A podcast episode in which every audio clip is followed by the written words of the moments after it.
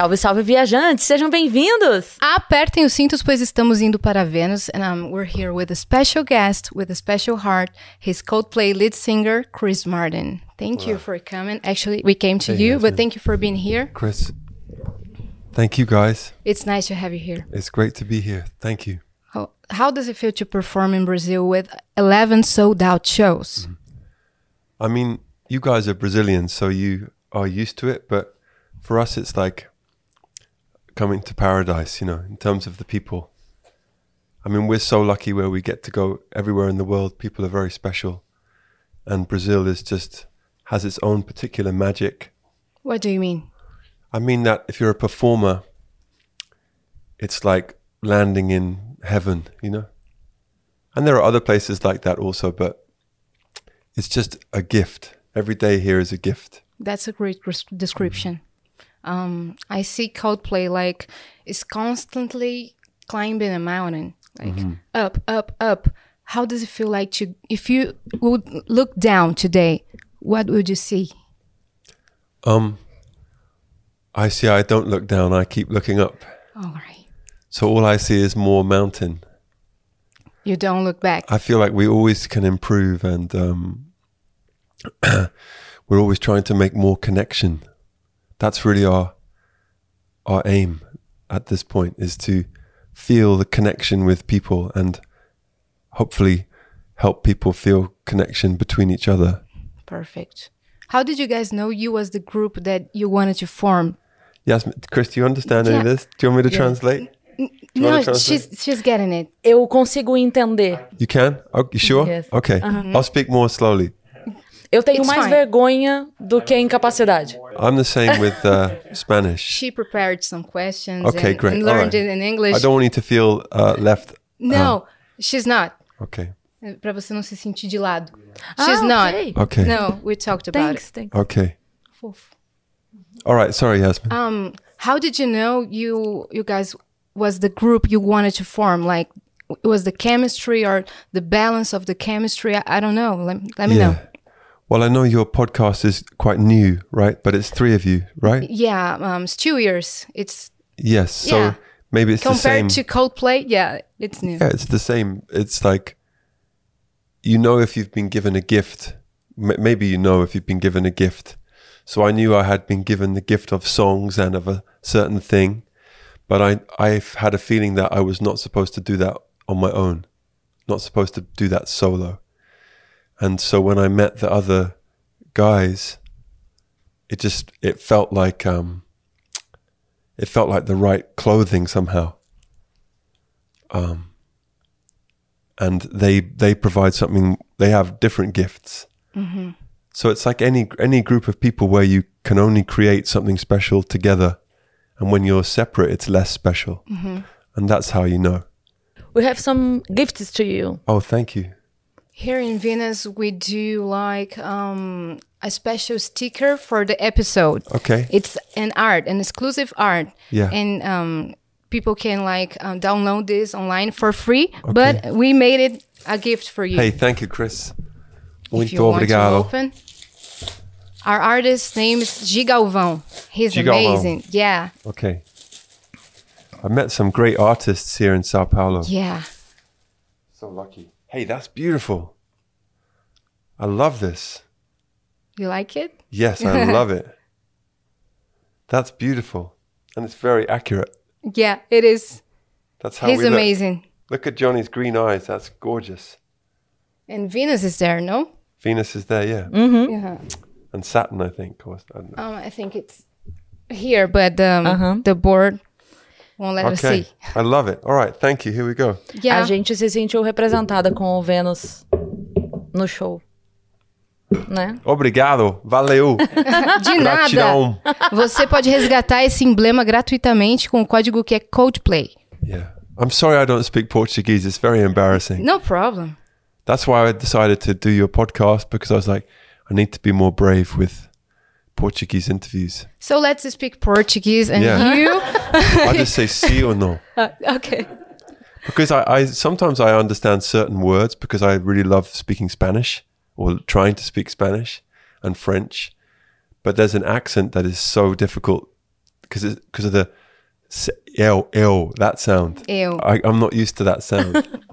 Uh, um, eu. oh, exactly. uh, yeah. Oh, I can't get It's it. It's hard. Yeah. But you you speak Portuguese very well in the I mean, that's not true, but thank you. Is there a paper? Yes. Oh. I have a really beautiful teacher called Juliana. She's a school teacher here. And she came to help me. I, I mean, I always practiced, like when we were in Rock in Rio, had Yeah. a really great teacher there, but there's certain different things in Rio, I guess. So I, I met this teacher here, Juliana, and I say, I'd like to say this, I'd like to say this. And then she says it, and I write it how I hear it. So I have it written down Oh, on the floor, but no one else can understand because it's it's not correct. It's just Uh-huh. how I hear it. Mm-hmm. So it's like a gente muito feliz de estar aqui com vocês. Oh, Like- that's really great. But it doesn't look like Portuguese. Uh-huh. It looks like a weird alien language. I, I've seen it when we were Yeah. on stage tour. I've seen it. Yes, the when I took a bunch of people on the stage tour. Yeah. Uh-huh. That was awesome, by the way. Yeah. Yeah, I, I I've seen that the stage is so giant compared Mm. to another shows. Why is that? Well, I was like I was saying to because we went up as a big group with uh, lots of singers and painters and podcasters, and some of them were young musicians asking about what is it like to play a stadium, and to me it's very normal. But I realize that's just because we've grown so slowly up the mountain, you know. Uh-huh. So I don't think of it as big. I think of it as regular. It's regular. Yeah. So it's I'm not the right person to ask Oh, because to me that feels like the exactly the right size. It doesn't feel big. but have this kind of production like nowadays is like um como fala conquista? Conquer. A conquer. Conquista. Conquista. A conquer, right? The reason maybe why it's so big is because we're trying to get close to people. In fact, I, I was looking at a photograph yesterday f- taken from the back of the room, from the back of the stadium. And I was frustrated. I was like, I wish we could get closer to the back. You have to fly. Well, that's what we're thinking about, but it's very difficult. so I was thinking about climbing or doing, but it's uh, so yeah, it seems small to me because it's I still don't get to meet everybody. Alguma Thank you for my gift, Chris. That's amazing. A gente fica muito curiosa a respeito dessas viagens, né? Assim, é, são, é- é- eu imagino que tem a parte muito legal de fazer os shows e a parte complicada de estar longe de casa. Eu queria saber o, o que pra você é mais legal disso e o que não é tão legal.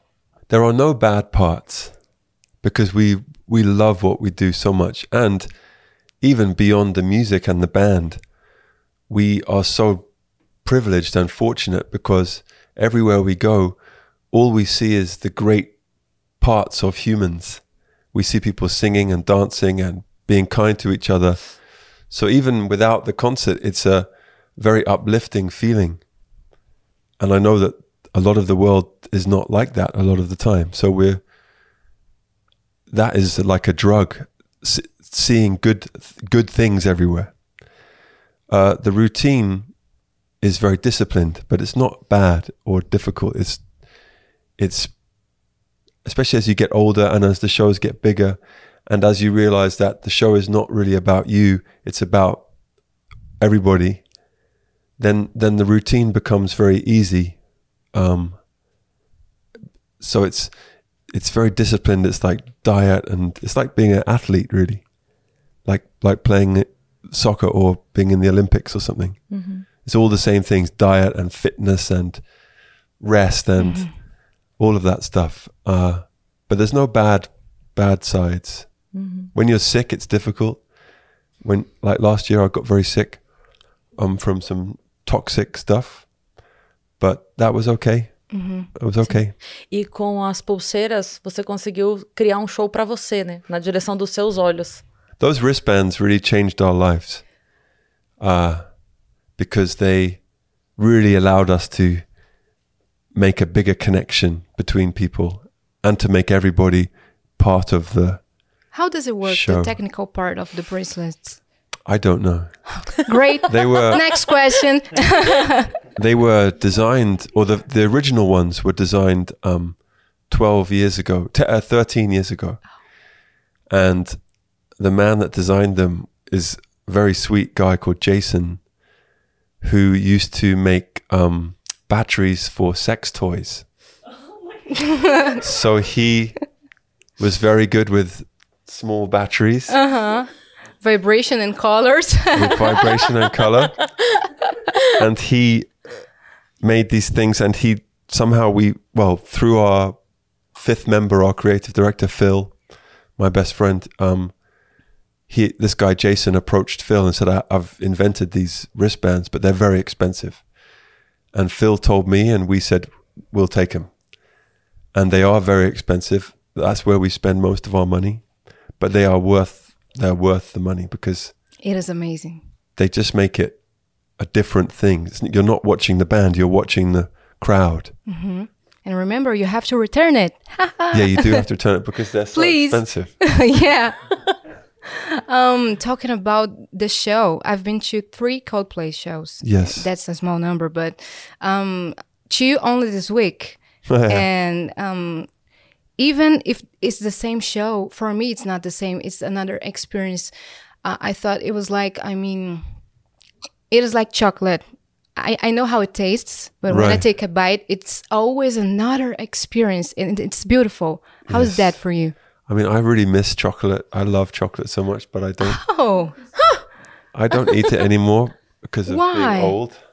And um, you can't eat it anymore? uh, for a few reasons, but Okay. uh, I used to eat so much chocolate, so I know what you mean. Okay. I think that concerts are always different. If you look at the audience, it's always different audience. There's always a different old person, or different kids, or different group of young women, or there's so many people there that it's never boring. It's never. My father, for example, has probably seen 200 shows, maybe. I don't know if he really watches the show. He's His, he's watching people and meeting around. people. He's around, yeah. I mean, he's part of the show, really. But um, I think it's always different uh, because of where you are and who is there. And he's part of the business or just like being around No. family? My, my dad is like our ambassador, you know. He's very old-fashioned English gentleman. Mm-hmm. He spent a lot of years working in a job that he didn't really like, so that he could pay for our his kids, me and my kid, my family, uh-huh. my siblings. And so when we started to be able to uh, travel, and uh, I said, "Come, come as much as you can," because I like to give him back something that he enjoys because he worked so hard for so long. Yeah. And your mom too, right? She, yes, she doesn't like to travel so much. In that, she doesn't like to be on tour so much. Uh-huh. She's she also works as a uh, music teacher and a therapist. That's amazing. Yeah, Uh, was that the main reason that you became an artist? one of the reasons I think. Yeah, If you had something to say to people watching this that can't live their dreams right now, what would you say? well, that is a lot of people. Um, and I think there's that level of people, people who are not able to, and then there's a, another level of people who don't receive education or, or they don't have freedom, and that is millions and millions and millions of Yeah. people. Um, so to the people who can see their dream but they're not sure, shall I do it? Shall I not? I'd be like, if you're if you're free, you definitely should try. I think that's our obligation. Even now, you know, we're we've been around a long time. We still have dreams, and sometimes they fail, and sometimes we try something and it doesn't work. But I feel like, as a human, if you're lucky enough that you have an opportunity to try, you should you should try, because a lot of people don't have that opportunity. And I think that um, one day in the future, hopefully everyone will be free to at least try their dream. But right now we're not we're not there. Yeah, hopefully, you know. Like when did you guys dream up this podcast? Well, um, it's a dream that we never um, dreamed of. Right. Yeah, we never dreamed of, but then became a huge dream to us. Um, quer falar mais para ele sobre? Ele perguntou assim: se eh, a gente fazer o podcast foi um sonho. Falei que foi um sonho que a gente nunca sonhou. Nunca sonhou. É, foi muito além do que a gente poderia imaginar. E o alcance que a gente tem e conhecer pessoas que a gente admira tanto, né? Eu não sei se, se em outra oportunidade a gente teria. Você já teve a oportunidade de, do seu trabalho te levar a conhecer alguém que você admirava muito? Yeah. Yes. Yes, I have. Yes. Would you like me to tell you? yeah. Please. Well, you're very clever because you've now you've made it turn back to me. But but I do say this: like you you you you went for it. You're going for your dream, right? It, it's brave to start a podcast. Yeah. So good for you. And um, yes, I've met a lot of people I've admired, and I I'm so grateful. Some of them have become my friends or teachers, and or both. And what's interesting now is that I meet people who are younger than me who I admire, and that's a different feeling. So um, I'm trying to think like the first time I met uh, U2 or REM, that was amazing, and they were very sweet to us when we were young, young men. But then the other day I met Seu Jorge, and he's my new hero. Right? Tell us about it. How Well, I- I how was it like to meet um to meet Seu Jorge and Sandy also? Yeah, well, both of them are very. I find that the people who are really, really, really talented and really successful, most of them are super cool and they don't have to pretend anything. And both of those people are like that and very, very humble in a way. I think there's a whole group of songwriters and artists who feel the same way that I do, which is music is a gift. You know, it's you were just chosen for that gift, like you were chosen for a different gift. You were chosen for language gift. You were chosen for camera gift. So, with Seu or with you say Sanji, right? Sanji. Sandy. Yeah. Yeah. She's she's chosen like a like a like a flute is played. She she is. You know, She is. and the same with him. Uh, Seu Jorge is huge. I told you. yeah, and that. he's got a, a big heart. You know. so talented. He's not just a singer. He's an actor. Yeah, I know. Yeah. I tried to watch one of his movies, but um, I couldn't find it on Amazon, which is it's Oh. like the only thing that you can't find on Amazon. Carandiru? Carandiru? Carandiru, yeah, Mm-hmm. yeah. So I texted him. I said, "How do I watch this movie?" and he said, "Don't watch that movie. Watch this movie." Oh, okay. Yeah, And he sent you another movie. yeah. But you know, when someone is that talented, or someone like Jay Z, you feel two feelings. One is you feel like, "Oh, this person is my friend. I feel like I'm going to be friends with this person." I definitely feel that about Seu. I'm like, "Oh, this is my brother." But also, like, you're also a fan at, at the same time. So you have to balance the two things. Tell us about the show. Um, the show is divided on four acts. Yes. Um, first one is um, planets, right? Yes. Um, second one is Moons. moons, then stars, and home. Mm-hmm. Home. Explain that to us, please. Okay. well, the whole concept of this is very. I'm going to do it, and then you have to translate. the whole concept of music of the spheres comes from a book called "The Mysticism of Sound and Music," where it's talking about how the universe, everything is vibration. Our bodies, everything we see is molecules vibrating. So, in a way, the whole universe is sound and vibration. And I guess the music of the spheres is an ancient uh, concept. I, I I don't know enough about. it. I think it's from ancient Greece. Someone like Pythagoras or something like that. Yeah, it's from, from Greece. Yes. Okay. The music of the spheres. But I can't remember which writer. But to me, it just means the sort of the vibration between all things. And so we decided to call this period of our band Music of the Spheres because we are just trying to show or feel the connectedness between all people and all things. And the reason we sing about aliens or other planets is not really about aliens or other planets. It's we're talking about how we feel about life on Earth, but without naming any names. Oh, okay. You think so much about universe and stars. Now you're in Venus.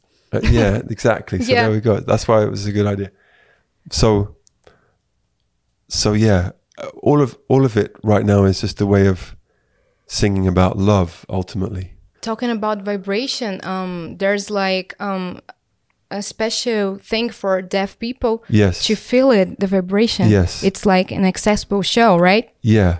My partner uh, Dakota, she um, for Christmas two years ago, she said, "I found this. Uh, what's it called? Sub SubPac. It's called a sub like sub bass, and you put it on your body and you connect it to the music, and it's like you feel it like that." And she said, "I also found this woman in Texas, I think, who works out how to use these SubPacs in a concert so that people who are hearing impaired can feel the concert." So I said, "We gotta do that."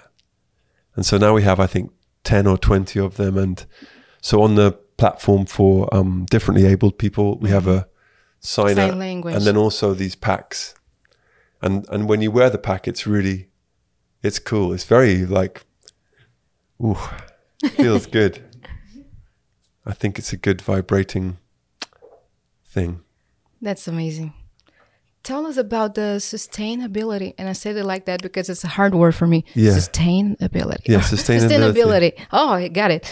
Um, um, Yeah, okay. The tree planting and the biking to make some Yeah. energy. Tell us about the eco-friendly Of course, cold yeah. place plan. Well, we're trying.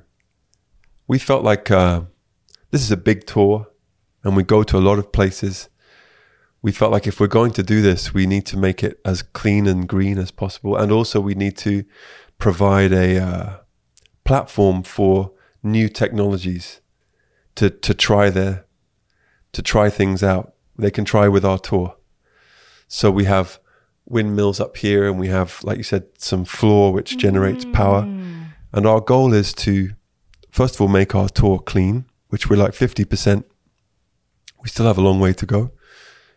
But also, so that maybe someone coming to the concert, maybe they own a shopping mall or they work in a school. And they're like, oh, we could use this. Mm-hmm. Less CO2, right? Yeah, we could put this floor in our school. We could, we could put bikes in our shopping mall. You know, so I think a, a concert like this is a great opportunity to be brave with trying new things, especially with the environment. Because we would feel too guilty if we just did the same old things. We we would feel like we're not we're not pushing things forward. That's awesome. Did you used to be a talented kid? What? Or you were shy? Wow, Superman. Did I use? You said you can't speak English, then you come up with a question like that. Yeah, Wow. I'm shy. Yeah. she's lying about it. yeah. She's so you really do understand me. That's good. yes. But it's good because I want your listeners to understand also. Um, I was a very talented kid, not a shy kid, but a very um, a little bit like war inside. A lot, a lot of it. How did you meet the band? How did you meet the band? I met the first member Phil at school. He, you don't see him. He's behind the scenes. He's our The manager. No, he's our creative director, Oh. and and and he's one of our managers. Yeah, he's like the boss. Phil, okay. Yeah, he's like the president, and um, I met him when we were thirteen because I loved his sister, Oh, I see. and for a short time she loved me too. and you became closer to her to her brother. And then I fell in love with her brother. yeah, and we stayed together forever. Uh-huh. So we we've spoken every day for thirty three years. That's crazy, yeah. And then the others we met in London at college when we were 18, 19. Everyone in college. Yeah, everyone in the same building. We were all in the same residency, you know? I heard Will tell telling a story that he was not a drummer. No. His roommate was a drummer. His roommate was a drummer. yeah. Tell us about this story. So our drummer Will was uh, living with this guy who owned a drum set, and we needed some drums on a on a on a recording we were making when it was just three of us. And so we went to this house, which was Will's house, and uh, this guy, this other guy, did not show up. And so Will said, "I'll have a go." If And you have an opportunity, take it. Yeah, he sat down and he started playing, and I was like, "Oh, that's him." Uh-huh. Yeah, immediately he went. "Rapom, rapom." And you've been together for Uh, 20, 25, 26 years. Yeah, 26 years. yeah, You get along well? yeah. It's it's like any relationship, you know. It's about communication and understanding. I think this has taken me much longer in my uh, love relationships, but in the in the band, we figured it out early. Like you have to let everybody be themselves and have your own space And respect it. and listen to everyone. And that's we're really lucky that we've been able to do that. And Phil is a big part of that because he can see when someone needs extra time or extra attention. And yeah. What do you do in your free time that nobody imagines? I mean, I surf and I you surf. I love music though. I do music. It's a, it's an obsession, you know. So when we finish a show, I like to go and work out how can we make tomorrow better. Music is also my hobby. But I like to walk around. I like to explore places where I shouldn't be exploring. You showed up um, at drum rehearsal Yeah. in U- USP. Yeah. How was that? So this is one one of the things I like to do is just walk around and trust trust the universe and see what happens. And so I, w- I was walking. Uh, what's the big park called by all the statues? Uh, Ibira. Ibirapuera. Okay, yeah, which is beautiful. Yeah, where the Afro. Afro Brazilian Museum is, Uh huh. and so many beautiful trees and coconuts and. So I was walking, and then in the distance, I could hear like.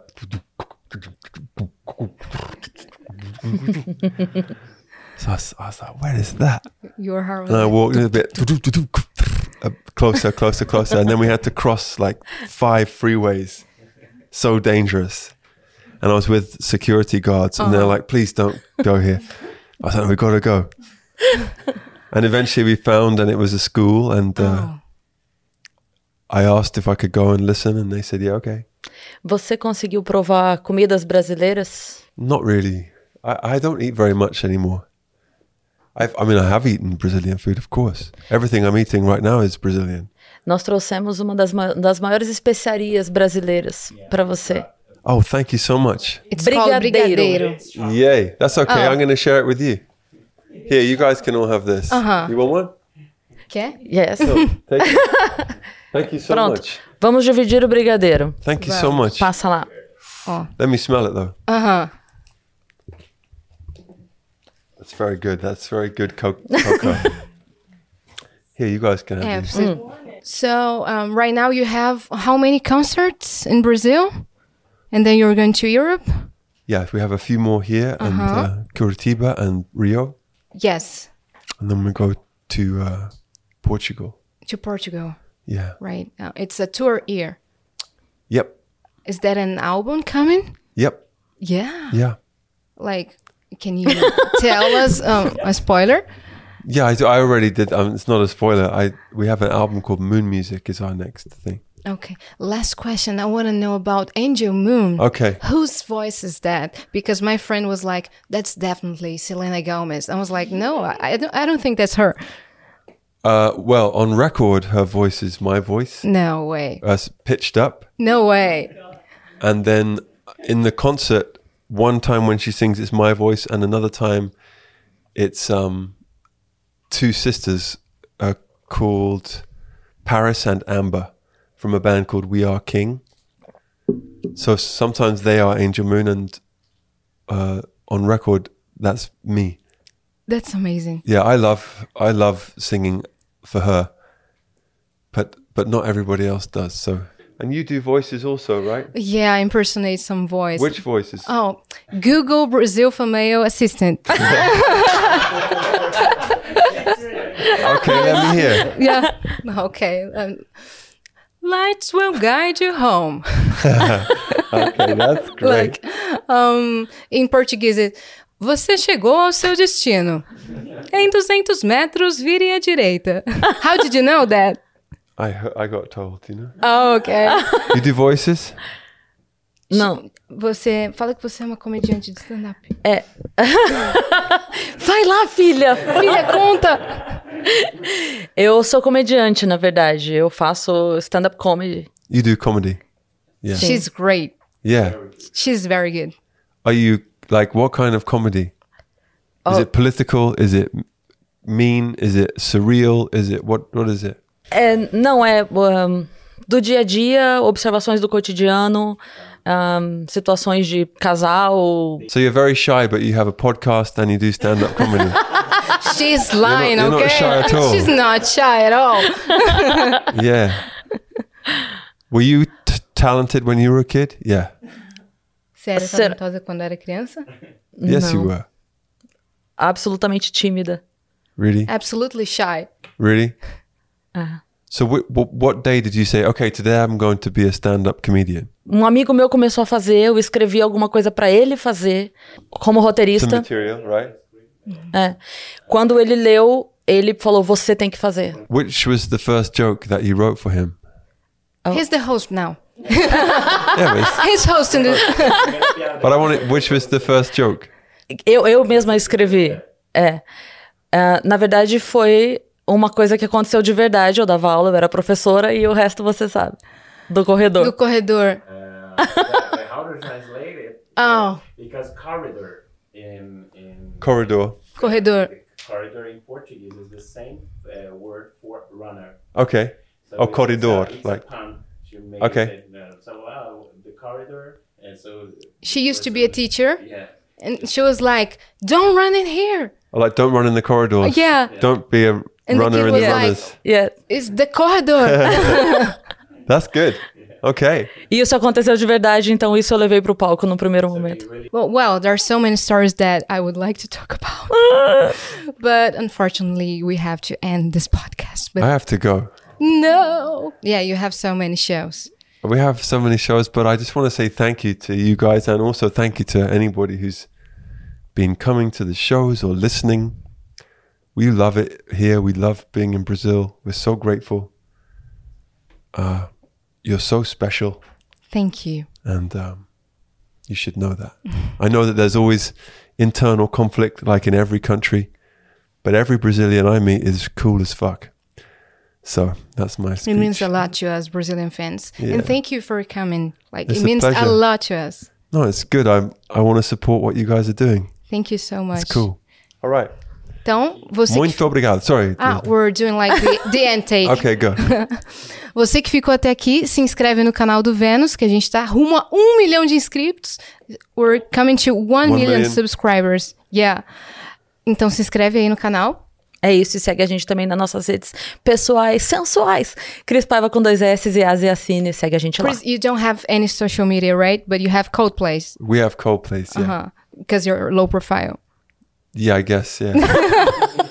Yeah, it's one thing about him. Um, he prefer if you like take pictures with your eyes and take the memories inside or here, right? yes, especially as I get older. Uh huh. Because when someone does a selfie, you can look like Oh, that's the reason. I thought you were like cool, low profile. no. It's both. okay, and so you don't have to see like, oh, I don't like this that photo. I love that. I didn't expect that. Thank you for coming. Thank e you guys. tchau, gente. Se inscrevam no Tchau, canal, gente. sigam arroba o Vênus Podcast. Say goodbye in português. Ciao, gente. Muito ah! obrigado. E vão a todos os shows do Coldplay porque é uma experiência maravilhosa. Beijo!